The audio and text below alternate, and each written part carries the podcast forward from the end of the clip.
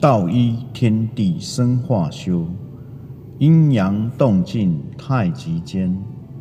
大家好，我是甘道夫，欢迎各位收听今天的太极谈。本节目将分享个人在学习太极拳与气功的一些经验与心得。因为个人的兴趣与因缘机会，进入了太极拳的世界里，拳龄两年多，虽然还是很菜。且刚取得初级教练的资格，现在还能在学习中，这也是未来终身学习的目标。在学习太极拳与不断研读前人著作的过程中，发现这是老祖宗留给我们后代珍贵的宝藏，也蕴藏了现代人类一直忽略精神层面的黑科技。也希望分享学习过程中的一些经验与心得。